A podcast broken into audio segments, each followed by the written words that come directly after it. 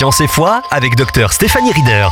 Bonjour, bienvenue dans cette capsule Science et foi. Et aujourd'hui, je te parle d'un sujet qui me passionne personnellement. En fait, j'aimerais euh, t'emmener pour quelques instants dans les étoiles et te parler de la grandeur de l'univers. L'univers est tellement grand que si on est honnête, il est extrêmement difficile de se faire une idée, de s'imaginer et surtout de réaliser quelles sont les dimensions de celui-ci. J'aimerais dans les quelques instants que nous allons passer ensemble partager quelques données qui, je l'espère, vont t'aider à concevoir ce que j'appelle l'infiniment grand. Commençons par la première étoile qui est la plus proche de notre planète, la planète Terre. Cette étoile s'appelle la Centauri Proxima Centauri et elle est située, imagine-toi, à 4,23 années-lumière de la Terre, c'est-à-dire qu'elle est située à 40 000 milliards de kilomètres de notre planète.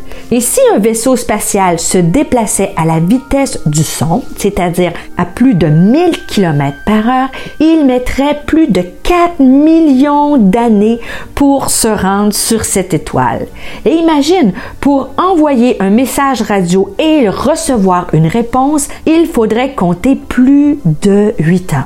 Et nous savons que des milliers d'étoiles qui sont encore plus éloignées de notre planète Terre. Et la planète Terre fait partie d'un système qu'on appelle le système solaire qui fait partie d'une galaxie qui s'appelle la Voie lactée. Selon les données scientifiques, la Voie lactée serait constituée entre 200 et 400 milliards d'étoiles. Et en fait, la Voie lactée n'est qu'une galaxie parmi des centaines de milliards d'autres. Et aujourd'hui, selon les estimés scientifiques, l'univers observable serait constitué de 2 billions, non pas d'étoiles, mais de galaxies. Qu'est-ce que ça signifie 2 billions de galaxies? Cela signifie 2 millions de millions de galaxies qui sont constituées de centaines de milliards d'étoiles. C'est tout simplement à couper le souffle. C'est titanesque et le mot est faible. Et je ne sais pas si cela te fait le même effet qu'à moi, mais des fois on a l'impression d'avoir le vertige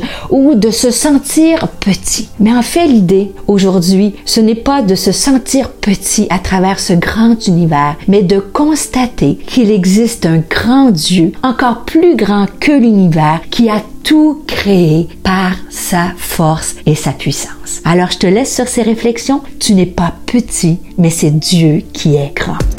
Pour aller plus loin, visitez stéphaniereader.com.